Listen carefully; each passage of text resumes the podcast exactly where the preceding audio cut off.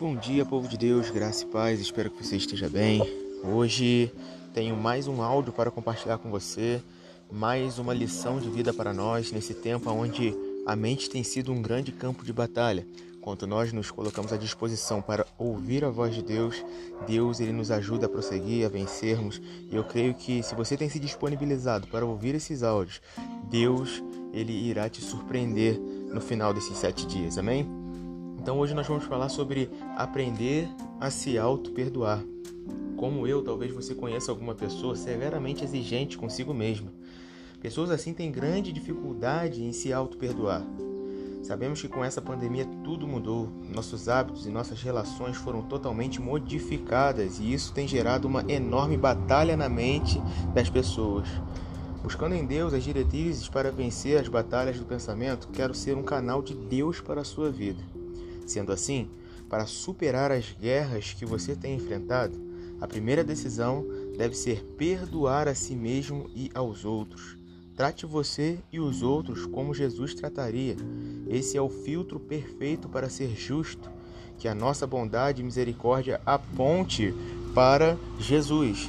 Devemos incansavelmente pedir ajuda a Deus até que possamos desenvolver e demonstrar a graça do seu amor.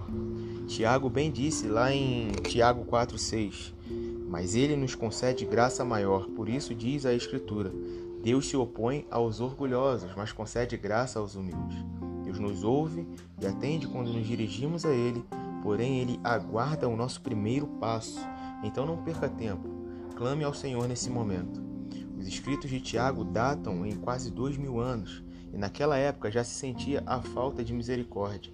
Os ricos da sociedade tinham valor superior e subjugavam sem piedade aos pobres, empregados e escravos faça a diferença em nossa época. Seja a resposta daqueles que clamam por piedade. Use do seu poder para abençoar os mais necessitados, pois é abençoando que somos completamente abençoados por Deus. A paz reinará no seu pensamento quando você parar de exigir de si mais do que você pode fazer. Viva a graça de Deus e compartilha. Não foi você que escolheu o amor de Deus. Lembre-se disso, foi Ele quem nos amou primeiro e nos concedeu perdão eterno. Sendo assim, seja livre das amarras que prendem você e viva o perfeito amor de Deus. Hoje se inicia um novo ciclo de restauração na sua vida. Você crê nisso? Obrigado por você existir. Que Deus te abençoe, fique na paz. Um grande abraço para você.